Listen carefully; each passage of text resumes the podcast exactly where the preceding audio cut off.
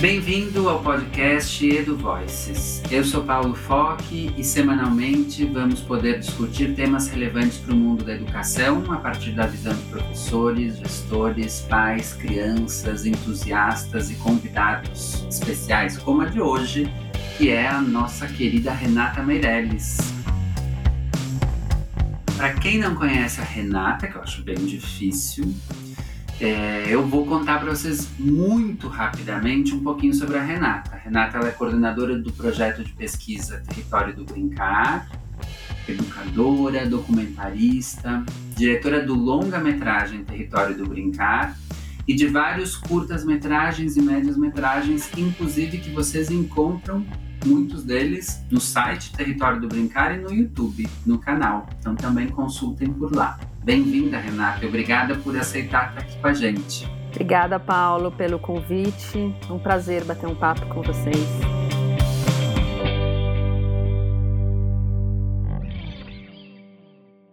Muito bem, Renata. Eu queria que, antes de mais nada, você nos contasse um pouco sobre o projeto Território do Brincar, é, quanto tempo ele existe, como surge, enfim, o que tu achar importante contar. Bom, o Território do Brincar nasceu em 2011. Na verdade, ele é uma sequência de um outro projeto anterior a ele, chamado Projeto Bira, Brincadeiras Infantis da região amazônica, da qual eu e o meu marido, o documentarista David Hicks, a gente vem, então, nesses projetos, fazendo um registro, uma pesquisa do que as crianças brincam é, em seus momentos livres e espontâneos fora das instituições. No projeto BIR, então, a gente fez um mapeamento de, dos estados da Amazônia em comunidades indígenas e ribeirinhas. Isso foi no ano de 2001. E assim, é, a partir daí foram surgindo as nossas primeiras produções de livros e filmes. E em 2011 nasce o projeto Território do Brincar, já agora em família, nós saímos em viagem durante dois anos. A gente ficou 2012 e 2013 na estrada, viajando pelo Brasil. Né, foram nove estados de norte a sul do país, fazendo ah, da mesma forma um registro audiovisual e produções de filmes do que as crianças estão no nosso país brincando. Então, resumidamente, esse é o projeto. Ele tem como patrocínio o Instituto Alana, então, essa é a nossa jornada. E, Renata, ainda sobre esse projeto que, que restitui, né, é um, de uma forma documentada, é a voz das crianças, o gesto das crianças, aquilo que é próprio da cultura infantil e que a gente tem muito pouco produção brasileira contando sobre isso. Nesse, nessa experiência de, de, de visitar novos, novos estados, eu já vi muitos dos vídeos, né, e gosto muito, uso muito em aula, porque eles são muito plurais, é, muito especiais em mostrar a, as dinâmicas das crianças, como elas são é, como elas são diferentes do que muito do que a gente vai encontrar muito inclusive em discursos científicos, né? Porque eles estão às vezes afastados ou são muito eurocêntricos. E aí quando a gente vê o material que vocês produziram, a gente começa a descobrir uma criança muito plural brasileira, uma criança que também tem coisas muito comuns entre elas, mas que tem uma pluralidade encantadora. E aí, ainda sobre o Territórios do Brincar, eu queria que tu nos contasse um pouco, assim, então, em linhas gerais, o que, que vocês descobrem, assim como, o que foi uma surpresa para vocês nesse, nessa ida em nove estados, olhar e registrar o modo como as crianças brincam? Paulo, eu gostei muito do seu, do seu olhar que você trouxe é, para esse trabalho, porque eu acho que essa é a intenção né, é, nossa de o que, o que nós somos? Nós somos documentaristas com uma visão de para a educação né, específico né, no foco do fenômeno do brincar. Ou seja, a gente documenta um fato real, né? Então, quando você traz, puxa, é, ele está ali né, narrado a partir do que vem das crianças, não é uma teoria que se cria é justamente essa a ideia e a mensagem. É partir de um fato, uma ação, uma relação concreta. E a, as ações que são registradas ali, nós somos aprendizes delas. Não, não são ações da qual a gente provoca né, a criança a, a fazer aquilo para que a gente faça um registro. É ao contrário, ela é uma ação da qual as crianças fazem já normalmente no seu cotidiano e a nossa função é olhar, observar e atuar junto com elas. Ou seja, a gente se coloca disponível com a criança para estar com ela, né? Então, é, aí quando você cria né, um documento audiovisual daquilo que é fato, o que acontece? Acontece que quem diz da infância são as próprias crianças, a partir dos seus gestos. O nosso protagonista no território do brincar é o corpo da criança, um corpo que fala. Poderia ser é, as expressões mais orais das crianças? Claro que poderiam. Poderiam ser os sonhos, poderiam ser os desenhos, poderiam ser tantas, tantas expressões da qual as crianças nos mostram. Mas o território do brincar ainda Pode ser que isso mude, né? Porque tudo pode. Ainda é, se foca naquilo que o corpo da criança está nos dizendo com mais ênfase, né? E, e quando é o corpo dela que diz, não sou eu, Renata, que, di, que está dizendo, né? A gente empresta uma forma de ver, né? E a gente parte do pressuposto que todo o corpo ele, é, ele tem o que dizer. Então, a gente não pesquisa anteriormente se naquela região, naquele lugar, a criança brinca de uma coisa interessante ou desinteressante, ou seja lá. A gente parte do pressuposto que todo ser é, é, ele é capaz de brincar, né?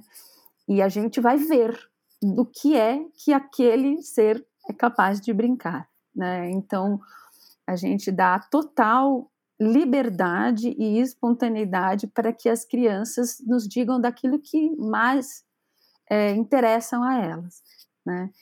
Então acho isso muito interessante. Aí quando você me pergunta aquilo que mobiliza, né, nessa experiência do território do brincar, em, viajando em nove estados, é, se tem algo que eu é, que me intrigou, né, duas coisas que a mim são muito caras, assim, eu, eu diria.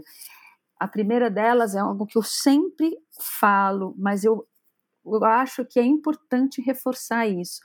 Foi uma diferenciação daquilo que a gente é, recebe como uma, é, um, um convite das crianças ou dos adultos em relação ao que existe no brincar naquela, naquele contexto, né?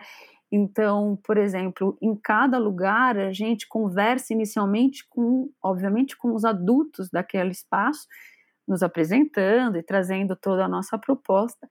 E foi muito curioso o quanto houve um lugar assim de um questionamento inicial do tipo, mas por que aqui? Aqui hoje em dia as crianças não brincam tanto quanto em outras épocas, né? Como eram na minha época, nas épocas mais passadas, né? Eu diria que foi quase unânime essa relação. Poderia, é, podia ser uma comunidade quilombola no interior do Maranhão, uma comunidade indígena ou na região central da cidade de São Paulo, era sempre o mesmo discurso. Em comparação a este discurso, o que vinha das crianças era o radical oposto. Né? A gente nunca recebia das crianças do tipo assim, não, aqui a gente não, não brinca mais, né? Nunca eu ouvi isso de uma criança nessas, nesses registros do tipo assim, não, aqui não, não ninguém mais brinca, né? Então, é, eu acho que esse é um paralelo importante no ponto de que o que o adulto está observando das crianças e o que as crianças estão efetivando dentro do seu conceito de que é a relação viva do brincar, né? Então, eu costumo dizer que as crianças elas estão na ação do sim, né? Sim a o que é, mostrar do que eu faço no brincar. E a partir daí a gente, obviamente, abre né, toda uma possibilidade do vínculo, do estar junto e que e deixa com que essa, essa relação se estabeleça a partir de, uma, de um roteiro que as próprias crianças criam e não nós. Né? Agora, um outro fator, uma segunda característica que eu acho bastante interessante é olhar justamente o que você comentou aqui logo no início, que é essa pluralidade é, de gestos, repertórios e ações que tem muito presente no Brasil, mas o quanto ela também nos diz do como há uma unidade é, muito semelhante. Então, este jogo entre o plural e o singular me interessa muito. Eu gosto muito de, por exemplo, pegar um único brinquedo, uma brincadeira específica, e olhar para ela nas mais diversas formas que ela se expressa, porém achar um eixo comum que exista e eixos comum, eixos no plural, comum que existam dentro de uma única brincadeira, né? E que pode ser brincar de casinha, né?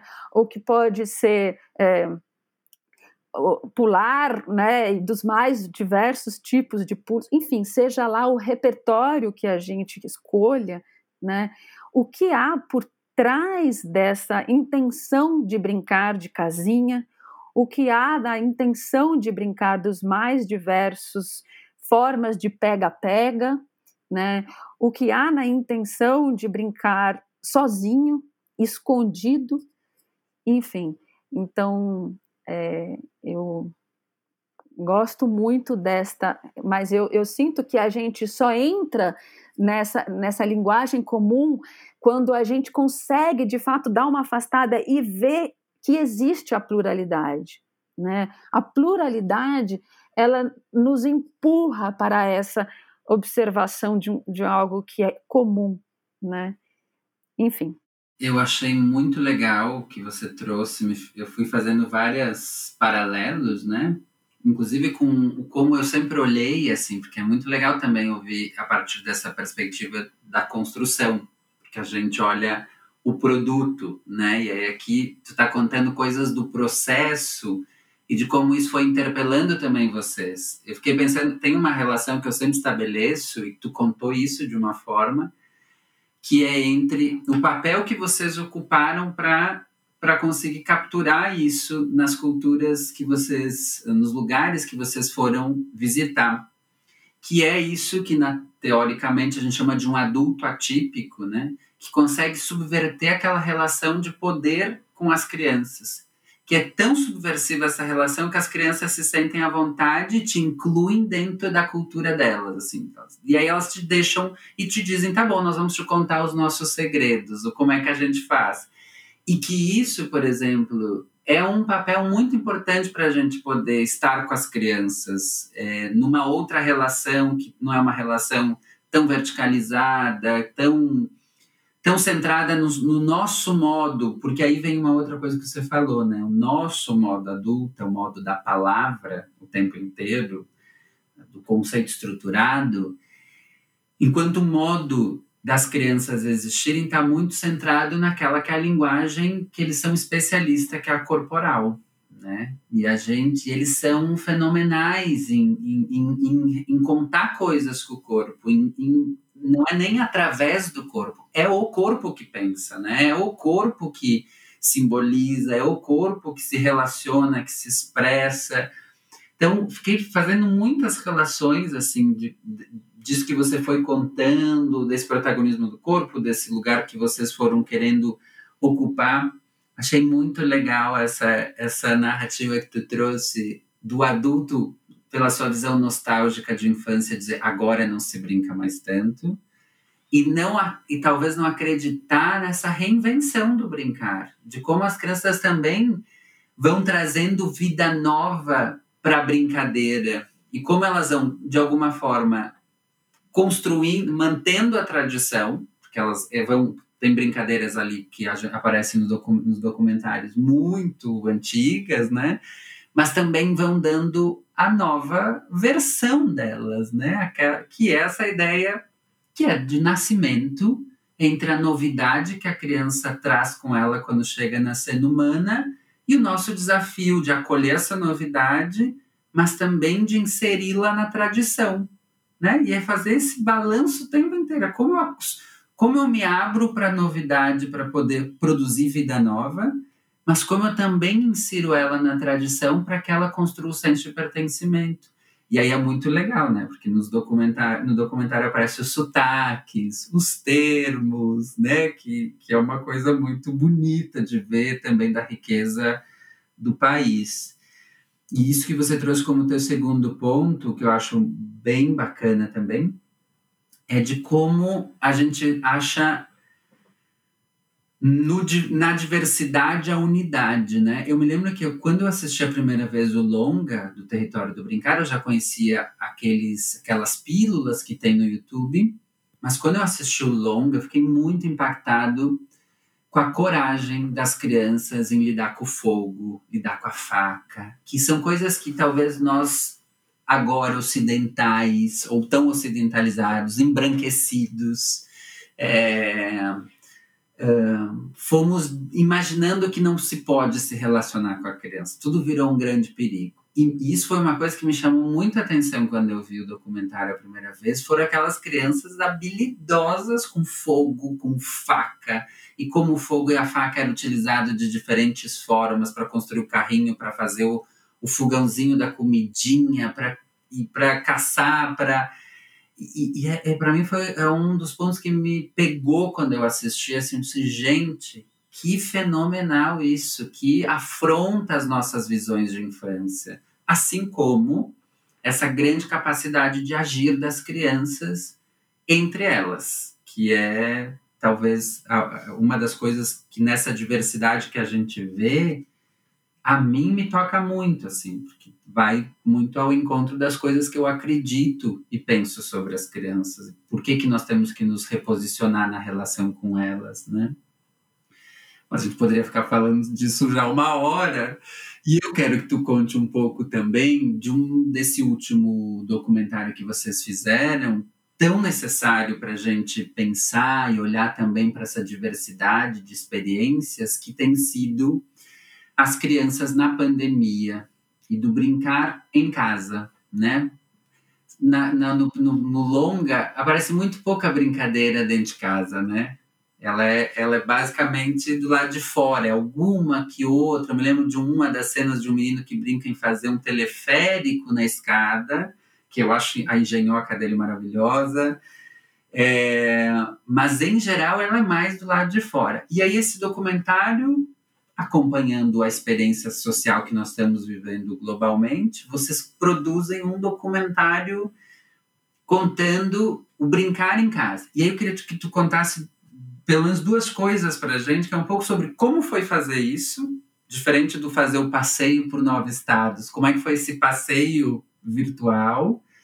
E o que que apareceu que também pegou vocês fez vocês pensarem no começo do ano passado, né, de 2020, a gente estava iniciando uma, uma pesquisa específica no, na cidade de São Paulo. A pesquisa do ano seria o brincar nessa megalópole, né, de São Paulo, quando a gente foi acometido pela pandemia. E como todos, né, tivemos que nos reinventar. Então, a gente entendeu que as crianças estariam dentro das suas casas naquele momento, então brincando ao seu modo. Mas o distanciamento presencial, ou seja, a gente sempre teve uma relação muito presente com as crianças, né?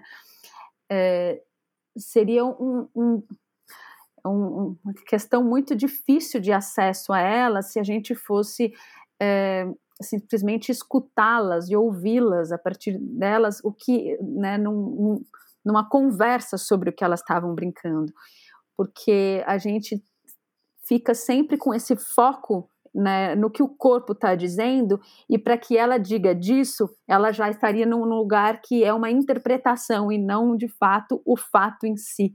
Né? Então a gente opta em conversar com os familiares né, de 55 uh, famílias. E aí a gente, claro que esse, essa relação online, ela criou uma nova abrangência também, né? Então a gente conversa com outras cidades pelo Brasil e também outros países, né? Então é, dessas 55 famílias, 18 vivem em outros países, né? E com isso, então, a gente começa a entrar, fazer uma, como a gente chama, uma espiadinha para dentro de casa, a partir daquilo que um pai, uma mãe, uma avó, uma tia, elas estão conseguindo nos narrar e nos descrever. Isso foi um exercício interessante, porque, de novo, para nós nos interessa o fato em si e não uma análise daquilo que a gente possa começar dela, né? O nosso processo é ao contrário, a gente entra para o fato. Então, era curioso, por exemplo, quando a gente pedia para os familiares fazerem uma descrição exata do que era é, uma brincadeira que, que vinha espontaneamente das crianças, né? Então, começava a ter ali já um, uma, uma curiosidade do tipo, o que é mesmo o brincar espontâneo, né? E, e como faz para observar isso? Então, é, eu sei mais ou menos, mas eu não sei como começa. Eu sei que tem um enredo, mas eu não posso, te, eu não sei te dizer que enredo é esse, né? E aí a gente devagarzinho ia, né, tentando desmiuçar junto com, com esses familiares para que existissem ali uma narração mais exata, né, desses fatos. E, e a partir disso a gente também passa a ter relatos dos familiares de como aquilo ajudava eles a observar coisas que às vezes ficavam perdidas num cotidiano, né? Então, o que é de fato que a gente pode entender é, dessas ações das crianças que elas vão nos dando notícias, né? E eu acho que o que foi curioso é justamente o que você também está trazendo ali, né, na sua fala, como é, a gente vai percebendo que o contexto é muito difícil e precário para as crianças, né? Vamos falar delas, independente do que está acontecendo entre um universo adulto.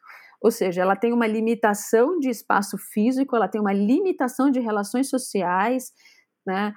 É, então, tudo isso, né, de um dia para a noite, mas é, o que a gente foi vendo neste momento de pesquisa, que foi um momento da, do início da pandemia, então precisa fazer essa ressalva, né? Hoje a gente já está mais de um ano é, em pandemia, então a gente vai voltar né, a falar com as famílias, uma relação temporal, mas naquele começo, né, eu acho que o que veio de imediato foi é, a notícia que as crianças nos deram através dessa pesquisa foi um alívio, um alívio daquilo que era viver muito tempo fora de casa, né?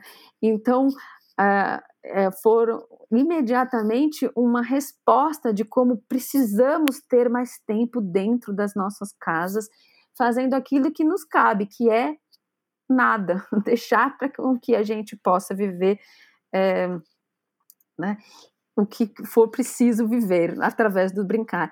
E aí, como elas foram habitando as casas, né? Então, relatos de coisas que começaram a acontecer nos espaços que antes as crianças mal transitavam.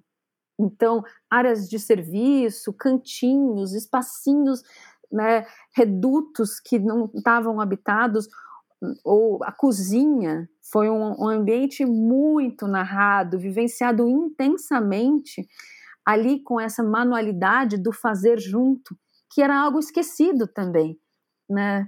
Então, estar junto, mesmo que seja cortando uma fruta, fazendo um suco, coisas que são muito básicas e essenciais, mas que é neste lugar que fez a diferença, né? São as relações mais simples e genuínas que foram narradas com muito vigor, sabe? E com muita descoberta, tanto pelas crianças quanto pelos adultos, né?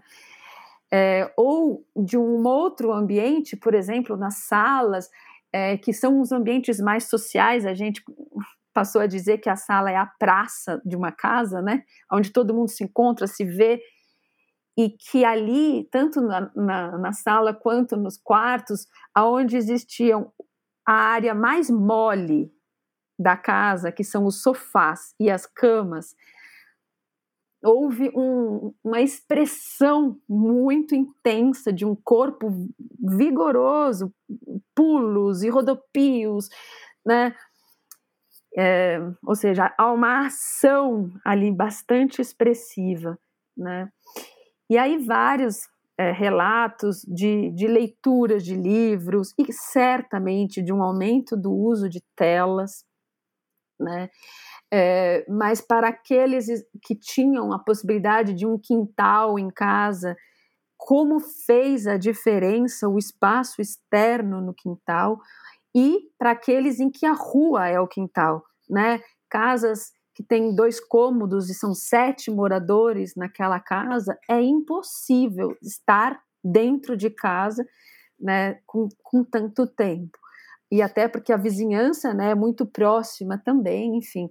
Então, na, eh, esses uh, relatos foram de como uh, o isolamento ele é coletivo, né? Não há de ser possível um isolamento e como que as crianças lidaram né, no ambiente da rua e como sempre lidam né, nesse espaço. Então, eu acho que é, nesse momento, para gente, o que fica bem forte é que, independente então desse, desse contexto, é como você diz, a brincadeira se quer presente, né? Ela se quer fazer presente por mais contundente e dramática que seja a situação. Então eu acho que é esse a grande resposta que o brincar em casa nos deu, né, entre tantas outras. Mas é o quanto há uma resiliência dessa ação, né, que de novo é aquele lugar em que eu trouxe anteriormente, que é o sim, né? Como as crianças estão nesse nessa relação que eu chamo de o sim da vida, né? Eu preciso dessa vivência no meu cotidiano, seja qual for o meu cotidiano, né? né? Então, eu acho que esse é o, o, um grande recado que ele transmite como um, uma notícia da esperança, né? E eu entendi que o brincar em casa é, é a voz das crianças, elas vêm carregadas de esperança por, por maior dos sofrimentos que elas estejam vivendo, né?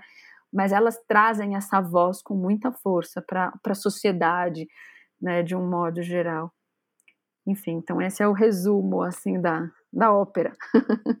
Eu acho muito legal assim, essa coisa da, das, dos espaços da casa, né? Me chamou a atenção quando eu vi o documentário do corredor, como ele se, se, se conectou, né? Então ele era o lugar para pegar o impulso para pular no sofá.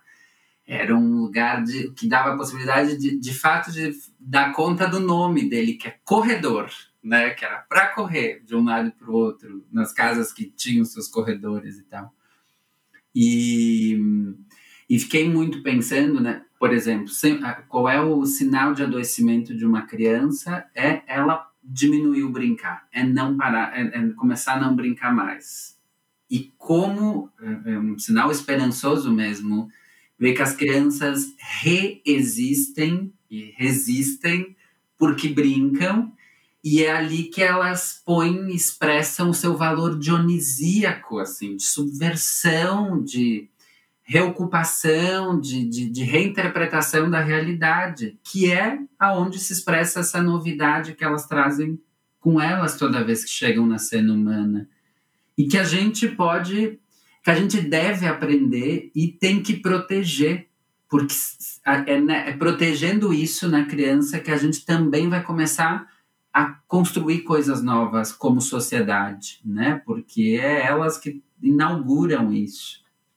A gente podia ficar falando um milhão de coisas ainda, porque é muito bom esse tema, Mas aproveitando que a gente está falando dessa força do brincar, eu queria te perguntar por que que tu escolhe na tua vida pensar, estudar, documentar, é, é, capturar essa expressão da infância tão, tão forte que é o brincar? É, por que que isso aparece na vida da Renata? Olha, Paula, eu acho que é uma escolha tão pessoal, né? Da, eh, optar em estar relacionado com algo que é, desde a minha biografia mais tenra, né, ali é, é, um espaço da qual eu me sentia muito presente em mim mesma, né?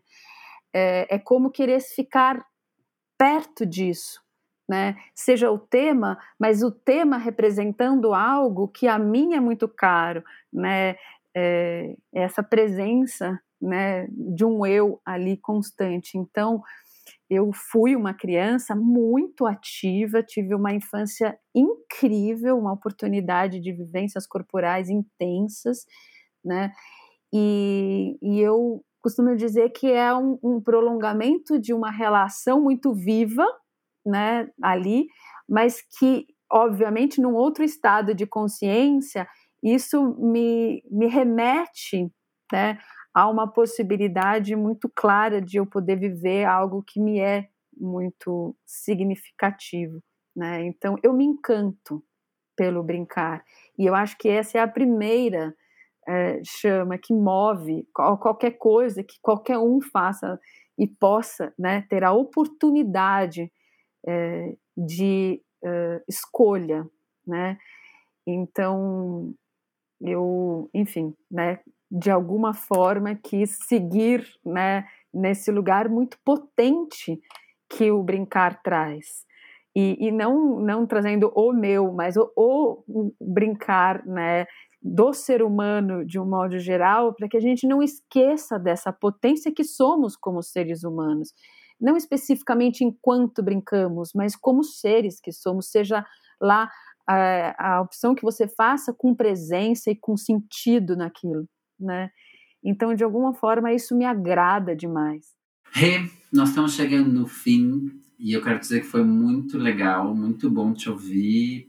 É um prazer enorme, eu te agradeço mesmo por ter achado um tempinho para conversar. E a gente sempre faz duas perguntas para todos os nossos convidados. Sei lá, um dia a gente vai querer olhar para isso longitudinalmente, ou não, ou é só para ouvir o que, que vocês têm a dizer. Primeiro é o que, que você está lendo e que você diz, leiam também, gente. É, eu descobri um, um autor faz algum pouco tempo, um ano e pouco, que eu tenho gostado muito de ler Estou até com um livro aqui, é, o último que eu, que eu li dele, que é A Sociedade do Cansaço, tá? É um ator é, é sul-coreano, né? Então eu acho que é, eu recomendo muito esse livro. E lendo artigos dele no É o País, eu então conheci um outro autor e um outro livro que eu estou gostando muito de ler hoje, que é esse aqui, né? Que é o, eu vou ler aqui para vocês, Slavov Zizek, o nome do livro é Pandemia, Covid-19 e a Reinvenção do Comunismo, né? Então é um, um olhar é, para a pandemia e para o ser humano que eu tenho gostado muito de, de ler. Muito bem, eu também gosto do Bin Chun Han, que fez a Sociedade do Cansaço, e tem um outro que é a Sociedade, um enxame, alguma coisa com enxame, que eu, eu, eu, um dia eu estava num, num, atravessando a rua num sinal e o sinal estava fechado, mas umas pessoas foram. E eu fui também, assim, sem atenção, sabe? E eu me dei conta do livro naquele momento, assim, como a gente vai nesse efeito boiada sem ter tempo, inclusive, para se perceber nas relações com as coisas. E foi um livro também que me pegou bastante. Esse outro eu não conheço, vou querer ir atrás. E Rem, eu queria saber o que, que para ti, em poucas palavras, o que, que é educação? Olha, é, Paulo, acho que quando a gente fala em educação, e eu gosto de uma, de uma relação com a palavra do ensinar, do nos colocarmos na nossa própria sina, né? Eu acho que é um processo bastante, é, ao mesmo tempo, coletivo e pessoal, né? É, você só você só é você mesmo no coletivo e sem esse processo você não, sem esse encontro né que se que mobiliza na educação né você não se integra dentro do seu eu né. Então eu eu diria que é estarmos na no, nossa própria sina como como um ser individual e um ser coletivo que somos né. Obrigado por essa boa conversa e obrigado pelo trabalho tão bonito e importante que você faz para a cultura da infância e para a cultura da infância brasileira, que precisa ser vista mesmo e mostrada na sua riqueza e na sua pluralidade. Eu que agradeço, Paula. Foi uma conversa muito gostosa. Também ficaria por horas aqui trocando, te ouvindo. Muito bom te ouvir. Muito bom o seu, o seu olhar e espero que a gente siga nessas boas trocas, tá bom? Um abraço. O Edu Voices é uma produção do Instituto para Inovação e Educação da Unicinos. Este e outros episódios você encontra no Spotify, Apple Podcast ou no seu agregador preferido. A produção sonora do Gabriel Tassinari. Eu sou Paulo Foque e a gente se vê em breve. Ciao ciao!